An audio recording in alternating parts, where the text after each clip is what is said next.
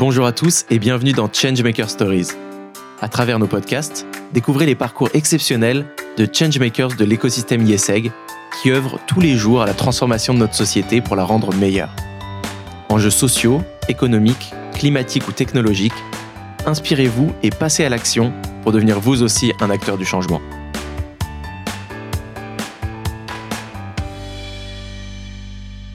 Salut Arnaud, comment ça va? Très bien, toi. Super. On démarre ce nouvel épisode du coup de Changemaker Stories. Euh, donc sur Changemaker, on interviewe des personnes euh, qui font les, choses différemment, qui font bouger les lignes. Et je pense qu'Arnaud, donc Arnaud Salès, euh, qui est le cofondateur d'OnBrain, une startup dans le monde de la finance, représente bien l'univers du podcast. On va du coup vous parler du marché de la dette. On va vous parler de finance, de finance ESG, de finance verte. on va parler de, du coup de finance plus durable. Euh, et, l'avantage du podcast, c'est qu'on peut vraiment prendre le temps de vulgariser des sujets, euh, des sujets qui sont particulièrement complexes. Et là, on est quand même sur des sujets complexes, même même expliquer. Tu m'as expliqué plusieurs fois euh, ce que faisait OnBrain et j'ai pris du temps, j'ai pris du temps à comprendre. Et, du coup, c'est ce qu'on va tenter de faire dans, cet épisode, de, vulgariser ces sujets. Et pour démarrer, est-ce que tu peux nous parler de, toi, de ton parcours un peu avant d'avoir rejoint ou créé OnBrain? Oui, bien sûr. Euh, bah, déjà, j'ai toujours voulu entreprendre. Hein, C'était l'idée depuis euh, depuis longtemps. Euh, donc pour ça, j'ai fait deux choses. J'ai d'un côté euh, bah, fait l'ISEC pour avoir un petit côté euh, business, management, ça. Et en parallèle, j'apprenais l'informatique dans, dans mon coin parce que je voulais entreprendre en, dans, dans, la tech. Euh, mon premier job après l'ISEC, c'était développeur euh, sur des sujets assez basiques parce que j'avais appris tout seul, donc j'avais un niveau euh, niveau assez moyen, mais c'est important pour moi de vraiment mettre les, les, les mains dedans pour comprendre. Euh, et puis euh, quelques temps après, l'opportunité OnBrain s'est présentée via avant tout une rencontre avec mon mon cofondateur qui lui est est beaucoup plus âgé. Il venait du monde de la finance avec des, des très gros postes en finance et en technologie, et, et l'opportunité très, était très belle pour moi, malgré le fait qu'en fait, euh, la finance, j'y connaissais absolument rien. Euh, j'avais pas prévu d'y mettre les pieds. Euh, j'avais pas beaucoup écouté en cours de finance. Donc, j'étais arrivé vraiment comme un, pur débutant, mais, mais avec vraiment cette belle opportunité qui m'intéressait. Euh, le use case était bien. Euh, le fit avec, du coup, l'autre cofondateur était bien. C'est ce que je cherchais, quelqu'un qui a de l'expérience, mais qui me laisse de la liberté. Donc, donc j'y suis allé et, et ben avec le recul, absolument zéro regret. Déjà un parce que c'est une belle aventure. C'est depuis maintenant euh, cinq ans que je suis dedans et, et, les, et, les choses vont plutôt vont plutôt très bien. Et en plus de ça, euh, je pense qu'avoir euh, arrivé de manière complètement neutre euh, a pas mal aidé.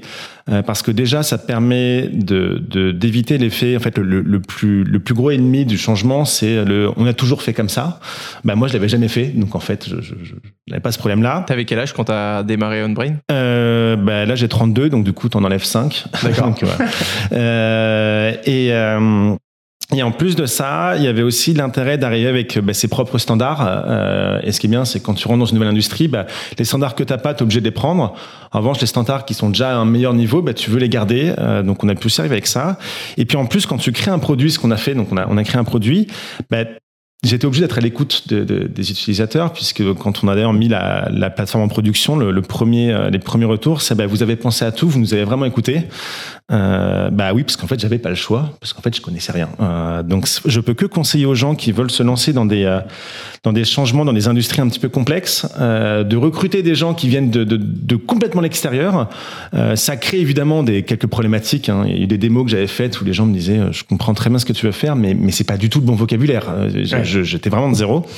Mais je pense que l'œil extérieur, ça permet d'avoir de, de, une vraie plus-value, et notamment en finance où la plupart des fintech B2B sont créés par des euh, des anciens banquiers euh, qui arrivent avec leurs biais. Si tu devais expliquer à un, enfant de 8 ans ce, ce que c'était OnBrain, comment tu, tu l'expliquerais? C'est dur un enfant de 8 ans. Est-ce qu'on peut dire qu'il a 15 ans? Euh, Ouais, donc en fait on travaille, donc on crée des logiciels, des, des plateformes de négociation sur des marchés de dette inter-entreprise. Donc en fait ça existe ça depuis des, des centaines d'années. Les entreprises ont besoin d'argent et d'autres entreprises qui ont des surplus d'argent leur prêtent. Euh, nous on est vraiment focalisé sur le, le, le, les très grosses entreprises. Donc c'est des marchés qui sont déjà établis depuis longtemps. Donc des des très grands groupes qui en fait, tous les jours, euh, empruntent de l'argent via des intermédiaires d'autres entreprises. Donc c'est des marchés bien établis qui sont qui représentent des, des, des, des, des trilliards sur, dans le monde, mais qui en fait ne sont pas 100% digitalisés. c'est encore beaucoup de d'actions au téléphone, de suivi sur des tableurs, de, de, de pour différentes raisons qui sont assez logiques, mais, mais on est arrivé, nous, en voulant changer ça, en voulant créer voilà, des plateformes qui digitalisent toute cette négociation-là.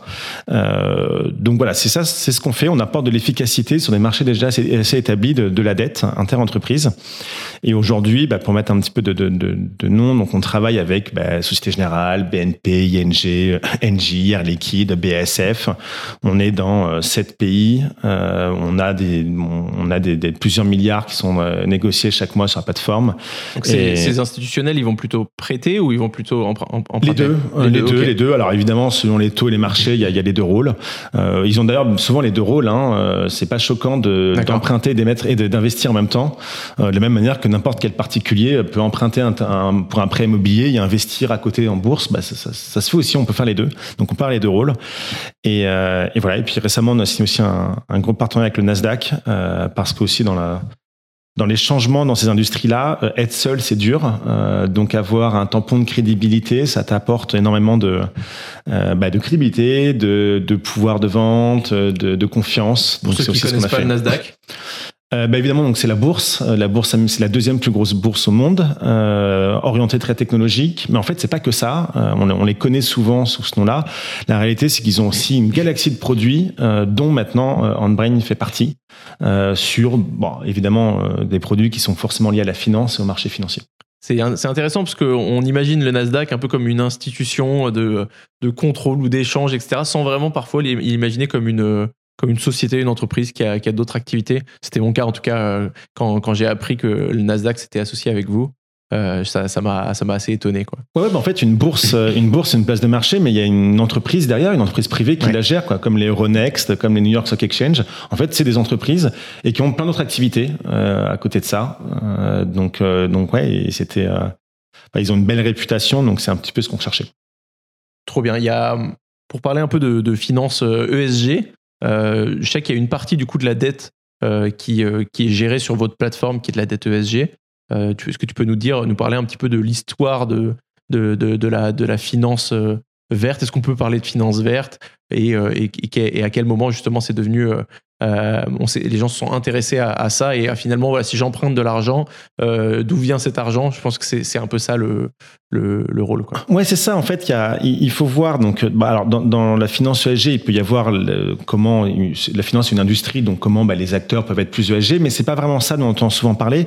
C'est plutôt de la finance comme un outil en fait, la finance a toujours été utilisée comme un outil de, de motivation ou de contrôle ou de, de, de, manière de pénaliser des acteurs qui ne respecteraient pas certaines choses. Euh, ça existait au début, il y a pas mal, euh, même depuis très très longtemps, de manière anecdotique, où bah, certains pays, par exemple, sont sur euh, euh, liste noire. Donc toi, tu peux pas faire un virement euh, dans certains pays, ta banque te l'interdira parce que c'est la France qui a décidé que tu ne pouvais pas. Il y a aussi eu des, des, des, des, des boycotts qui ont été faits par, par les particuliers ou par des entreprises en disant bah tiens telle entreprise tel pays ne n'ont pas les valeurs ou quoi que ce soit donc on va euh, retirer notre cash, on va ne plus investir. Donc ça fait depuis longtemps que c'est utilisé comme comme un outil vraiment de de, de, de, de pénalisation ou de récompense. On l'a vu avec la guerre en Ukraine et la Russie. Voilà. Euh, les grandes différences qu'on voit ces, ces, derniers temps, c'est que ça a été complètement industrialisé. Euh, et, et n'importe qui le voit à tous les niveaux. Euh, Aujourd'hui, si tu veux acheter un appartement, il y a très très peu de chances que qu'on te demande pas d'où viennent les fonds et que le reporting que tu dois faire est remonté très très haut. Euh, ça n'existait pas il y a quelques dizaines d'années. Tu pouvais arriver avec ta manette de cash acheter l'appartement et personne te posait de questions. Aujourd'hui, on a vraiment industrialisé cette, cette, cet outil. Euh, il y a des gens qui aiment pas du tout. Euh, on peut en débattre. Il y a des gens qui sont pas du tout d'accord, mais les faits sont là. Euh, et, et, vraiment à, à, à, tous les niveaux, les entreprises les États, les particuliers sont contrôlés par euh, des outils financiers. Euh, et donc, il y a eu une deuxième mouvement. Donc on a on a commencé ces réglementations-là euh, pour lutter contre le terrorisme, par exemple. Donc, euh, les entreprises ne voulaient pas euh, être financées. Voilà, ça aurait été fait mauvais genre que, bah, on se rend compte qu'en fait, tous tes dividendes partent à telle organisation. Donc, maintenant, quand tu achètes beaucoup d'actions, on demande des choses. Donc, voilà, il y a tout un tas de contrôles qui ont été mis pour vérifier d'où venait l'argent. Et, et, évidemment, ça avait été fait il y a quelques années avec les, les problèmes de l'époque, hein, euh, donc terrorisme, blanchiment et autres. Mais évidemment, maintenant, euh, il y a d'autres pressions. Euh, de manière générale, les, que ce soit les États ou les populations ont beaucoup plus euh, des problématiques ESG. Et donc, ben, euh, il y a eu euh, une double pression, en fait. Une pression déjà des, ben, des États qui se sont engagés, alors parfois pas assez, ou, mais un certain nombre d'États qui sont quand même engagés à faire des efforts. Et donc, ben, pour faire ces efforts-là, ils doivent mettre la pression sur les institutions, et pour ça, ils utilisent la finance. Et de l'autre manière, il y a aussi les, les, les particuliers euh, il y a une vraie tendance euh, chez les plus jeunes euh, de, se de remettre en question la notion d'argent. même les crypto-monnaies sont arrivées pour aussi aider ça. il y a plein de questions qu'aujourd'hui, je rencontre des gens de 18-20 ans qui te posent des questions sur pourquoi l'euro est émis de telle manière, pourquoi il est régulé comme ça, des questions que leurs parents se sont vraiment jamais posées. Et dans ces questions-là, il y a aussi de dire mais que ce qu'on fait avec mon argent Et si euh, moi, j'estime que bah, je n'ai pas envie de prendre l'avion. Euh, je m'embête à aller à, me faire mes vacances à, au Touquet au lieu d'aller à Bali. C'est pas pour que mes économies euh, elles servent à acheter des actions Air France. Donc il y a vraiment toutes ces questions-là qui sont arrivées, qu'on commence à mettre la pression sur le système financier pour dire bah, maintenant il nous faut euh, des mécanismes pour euh, bah, en fait arrêter de penser que l'argent n'a pas d'odeur. L'argent a une odeur et il faut que chaque partie mm, puisse choisir d'où vient leur financement et où va leur argent. D'accord. C'est de là, en fait, nous, c'est à peu près parti. Sur ce marché de la dette, justement, comment, c'est quoi les critères qui permettent de dire qu'une dette, elle est plus ESG, plus écologique ou, euh, plus durable, plus sociale? Et, peut-être la deuxième partie de la question, c'est quels sont les, moyens de contrôle? Est-ce que c'est vous, chez OnBrain, qui avez ces moyens de contrôle ou est-ce que c'est d'autres institutions? Euh, Comment ça fonctionne? Alors, c'est pas nous. Et en fait, alors, ce qui est intéressant, c'est qu'il y a tout à faire. Euh, aujourd'hui, les réponses qu'on a, et les mécanismes qu'on a mis en place, c'est un début. Il y a, comme tout changement, euh, plein d'erreurs qui, qui, ont été faites et qui vont être faites. Euh, il faut pas que ça soit un frein, hein, de la même manière que quand Internet est arrivé, quand il y a toujours des mecs qui en ont profité pour faire euh, des, des, de, de l'illégalité. Donc là, en, en finance ESG, on parle plutôt, il, y a, va y avoir du greenwashing, il va y avoir des arnaques, c'est normal. Et il y en a eu. il y en a eu, et il y en aura. On pense au documentaire Netflix qui a été assez connu, les, rois de l'arnaque sur les, ouais, c'était les, les, émissions de... Sur les crédits carbone, on pourra en parler dans les mécanismes et des limites, mais ouais, clairement, va, va y avoir ces arnaques-là, il va y en avoir, mais c'est surtout pas, il faut pas voir ça comme, comme un frein, il faut voir ça comme quelque chose à surveiller pour pas que ça se reproduise, mais surtout pas comme un frein. Donc il faut euh, constamment innover dans les vraies problématiques. Il y avait déjà de, bah, de définir euh, c'est quoi être ESG Avant même de mettre des critères, déjà, c'est quoi? Euh, Donc là-dessus, il y a pas mal de travail d'associations internationales ou d'Union européenne pour définir un certain nombre d'objectifs. Euh, donc, et surtout après pour dire, bah, pour chacun de ces objectifs, qu'est-ce qu'un projet ESG, qu'est-ce qu'une technologie ESG, et donc il y a des critères qui ont été mis en place. Il faut que ça réponde à un des objectifs sans cannibaliser les autres. il faut que ce soit soit une solution définitive pérenne, soit une solution transitoire par rapport à avant. Donc il y a déjà, on a mis en place euh, un, une taxonomie, en fait un dictionnaire pour qu'on parle tous la même de la même chose. On n'a on a pas défini l'acronyme, mais du coup environnemental, social et, et gouvernance, je crois que c'est. C'est ça, exactement le ESG. Et puis après, maintenant, c'est donc chacun de ces grands piliers, il y a des objectifs précis, des taxonomies précises. Il y a, donc il y a tout un tas de choses qui ont été créées pour avoir un dictionnaire complet. Ce dictionnaire, il permet vraiment juste d'avoir, de comparer les mêmes choses. Il ne met pas de, de, de forcément de, de, il y a encore beaucoup de choses à définir sur à quel point on est exigeant. Déjà, il est pour qu'on soit tous sur la même page. Donc ça, ça a été fait. Il y a encore plein de choses à faire, mais ça a été plutôt bien fait, je trouve, euh, parce que ça a été, c'est très ambitieux. Hein, d'essayer de, mettre la planète entière sur le, sur le même dictionnaire, c'est pas simple. Euh, ça a été fait de manière assez intelligente, où il y a certains sujets un peu polémiques qu'on a un peu mis de côté pour justement pas perdre trop de temps dessus, euh, pour aller efficacement sur quelque chose.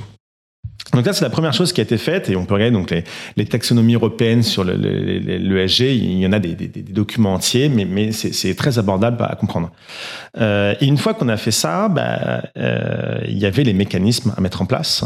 Et donc justement, euh, bah, comment on définit une dette ESG euh, e bah, Déjà, on prend ce dictionnaire, on se place dessus, on met des engagements par rapport à ça, en disant voilà, moi j'estime, moi mon objectif c'est euh, la réduction du CO2, je vais utiliser telle technologie, et on va donner des engagements plus ou moins forts euh, à chacun. Euh, et ça, c'est comme ça qu'on peut définir si une dette est green ou non. C'est grâce à ces engagements-là. Puis après, il faut qu'il y ait un mécanisme de contrôle et un mécanisme de pénalité il faut que ben, si c'est pas respecté, qu'est-ce qui se passe? Ou si c'est respecté qu'à moitié, ou si c'est il y a tout un tas de mécanismes qui existent, qui ont été mis en place et d'autres à mettre en place. Et il y a également le contrôle qui est capable de contrôler ça. Et là-dessus, il y a encore plein de chantiers. Ouais. Du coup, quand une entreprise va décider de d'emprunter, euh, elle va elle va pouvoir choisir d'aller euh, piocher dans, dans, de la, dans de la dette verte ou dans de la dette classique, c'est ça, Et ça va impacter son bilan carbone d'une certaine manière? Ça va même beaucoup plus loin que ça maintenant, parce qu'en fait, euh, alors, il y a, y, a, y a, deux choses. Il y a en effet, il y a la première chose, c'est maintenant, il y a des vrais contrôles sur la liquidité. C'est-à-dire que, pour faire simple, aujourd'hui, l'augmentation d'un taux d'intérêt euh, ça se gère, ça se gère. Quand on est une très grosse boîte, on sait le gérer. Euh, pour faire un parallèle, si demain tu vas acheter un appartement, si ton appartement, le taux il passe de 2 à 3 alors c'est embêtant, tu vas peut-être attendre un petit peu, avoir plus d'économies, prendre plus petit, mais en soi, tu vas pouvoir le faire. Donc ça, euh, c'est pas vraiment un. Évidemment c'est un, souci pour les entreprises, surtout pas plus petites, mais pour les grosses entreprises sur lesquelles nous on travaille, euh, ils arrivent à se couvrir, à gérer ces, augmentations de taux. La, la, vraie difficulté et ce qui peut être vraiment pénalisant, c'est la liquidité. Si demain je dis, bah en fait c'est pas que ton taux augmente, c'est qu'on va juste pas te prêter.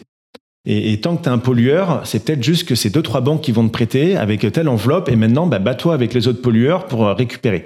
Là, il y a un vrai problème. Il y a, une vraie peur euh, aujourd'hui euh, des, des, acteurs de plus pouvoir accéder au marché de la dette s'ils si ne sont pas capables de montrer une stratégie ESG qui fait sens. Et là-dessus, alors aujourd'hui, c'est pas aussi ferme que ça, mais ça, il y a des lois qui sont arrivées avec des, des, ratios et aussi une pression, comme je disais, de, mais de, des gens qui ont de l'argent ou des entreprises qui placent leur argent de dire bah, moi je veux placer uniquement sur des, sur, sur de l'ESG parce que j'ai pas envie d'être financé ou de financer euh, des, entreprises qui polluent.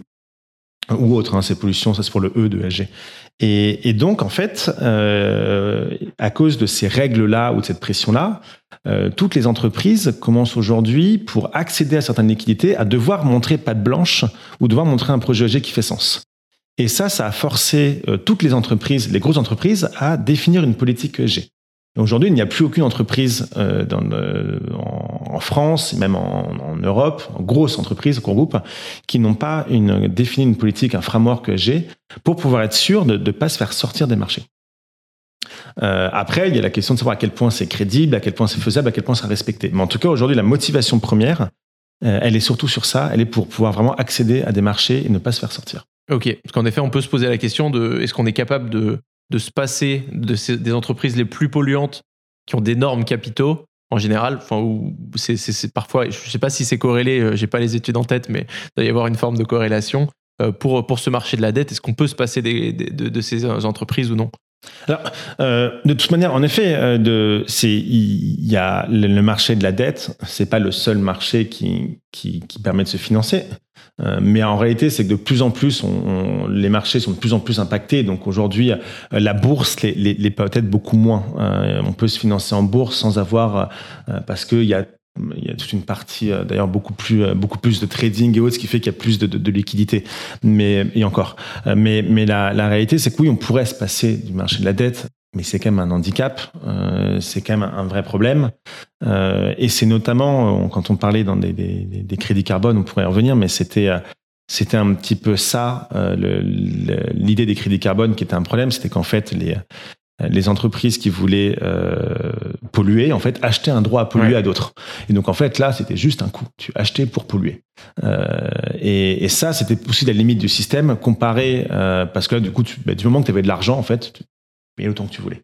Euh, si on parle vraiment du marché de la dette et de se faire sortir de ce marché-là, c'est beaucoup plus, beaucoup plus problématique. Parce que tu ne peux plus payer pour, pour polluer. tu es obligé d'avoir une politique, euh, sinon tu ne peux vraiment plus émettre de dette et, euh, et ça a forcément un impact. Aujourd'hui, je connais aucune grosse boîte au monde qui ne serait pas impactée par ça.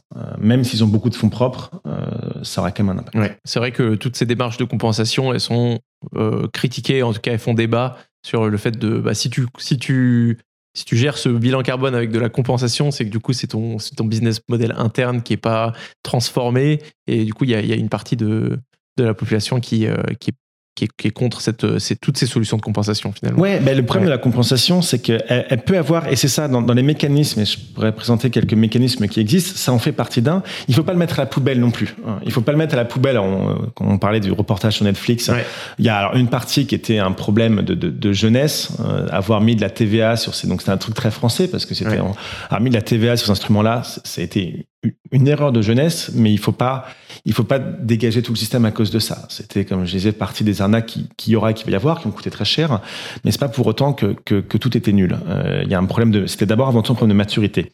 Une fois qu'on a réglé ce problème-là, maintenant, si on regarde ce système-là de compensation, euh, il peut faire du sens dans certains cas. Là où il y avait une vraie limite du système, c'était sur les industries avec une, une barrière à l'entrée très forte parce qu'en fait, euh, on prend l'automobile par exemple. Aujourd'hui, des marques qui se lancent en automobile et qui arrivent à concurrencer les grandes, ok, il y a Tesla, euh, mais c'est l'exception qui confirme la règle.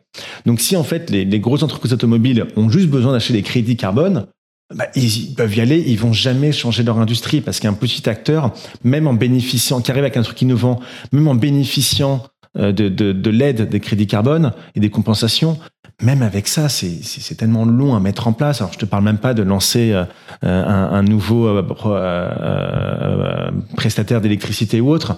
C'est tellement long que ça compense pas ça. Donc, en fait, ce système de compensation, il, en fait, il, il empêche, enfin, il, permet de verrouiller les gros dans ce qu'ils font et de pas du tout remettre en question leur industrie. Et c'était ça le, principal problème. Et c'est vrai qu'on s'est beaucoup concentré sur ces ces arnaques à la TVA, mais qui finalement, euh, voilà, il faut, il faut différencier les deux, le problème de maturité et le problème de fond.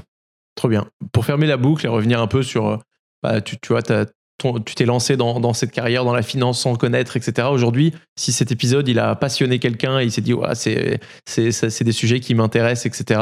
Est-ce que tu as un conseil à lui donner, des, ressources, qui, des actions Qu'est-ce qu'il devrait faire pour euh, intégrer et participer justement à ce, changement sur, sur la finance? Non, mais déjà, c'est super intéressant parce qu'il y a, vraiment tout à faire. Donc, on parle vraiment de, que ce soit sur la partie euh, création des mécanismes, donc compensation, pénalisation, euh, crise de l'équité autre, il y a des vrais mécanismes. Sur la partie contrôle, énormément de choses à faire. Sur la partie standardisation, énormément de choses à faire. Donc, c'est c'est passionnant parce qu'il y a tout à construire. Donc, euh, si des gens veulle se lancer en finance, je dirais qu'entre se lancer euh, dans, une carrière de, de, titrisation de dette immobilière, euh, alors oui, il y a de l'argent, hein, très bien, mais c'est quand même, ça a été fait, refait, on connaît un peu les limites aussi. c'est quand même, je pense, intellectuellement, pour quelqu'un qui a envie de créer, c'est quand même plus intéressant d'aller dans la, dans la finance sustainable. il faut pas se faire noyer par tout ça c'est un peu dire ce qu'il y a tellement de choses là. Bah, on parle d'un outil qui est utilisé par le monde entier. À la fin, le monde entier, euh, quelques exceptions près, sont, sont dans, en finance. Euh, donc c'est énormément de choses. Euh, donc il faut pas s'y perdre. Il faut prendre les sujets un à un. Euh, revenir aux fondamentaux. Euh, la finance, c'est beaucoup de mots compliqués, euh, mais sur des choses qui à la fin sont très simples. C'est de l'offre, de la demande. C'est, ça, revient vraiment à des choses. Voilà, il faut, il faut essayer toujours de prendre du recul et dire. C'est quoi l'idée de base? C'est il est où le risque? Il est où la, vérification? Elle est où la garantie? Et puis, ça s'arrête souvent là. Donc pas avoir peur des, des, des mots compliqués. J'étais le premier à rien comprendre et en fait c'est finalement très simple. Trop bien. Euh, voilà. Si, euh, si quelqu'un veut, veut continuer la conversation, et comment on te contacte Où est-ce qu'on te retrouve euh, J'ai un LinkedIn, je pense. LinkedIn Ok. Ouais, Arnaud Salès sur LinkedIn, du coup. Ouais, ça ira très bien. Trop bien. Merci Arnaud. Ouais, merci à toi. Ciao, et puis à bientôt pour un, pour un futur épisode. N'hésitez pas à aller liker, commenter les, ce qui va être publié sur les pages du podcast et également euh, allez suivre le podcast sur les plateformes. C'est ce qui compte le plus pour être référencé. Quand les gens vont taper euh, Change sur euh, Apple Podcast, il faut qu'ils tombent sur ce podcast. Donc merci à vous et bonne journée et à bientôt pour un prochain épisode. Merci d'avoir partagé avec nous ce moment. Nous espérons que cet épisode vous aura inspiré et pourquoi pas poussé à changer les choses à votre échelle. Changemaker Stories vous donne rendez-vous deux fois par mois, en français chaque début de mois et en anglais en milieu de mois. Alors restez connectés et abonnez-vous à notre chaîne. Changemaker Stories est un podcast YesEg School of Management et YesEg Network, produit par Echoes Studio.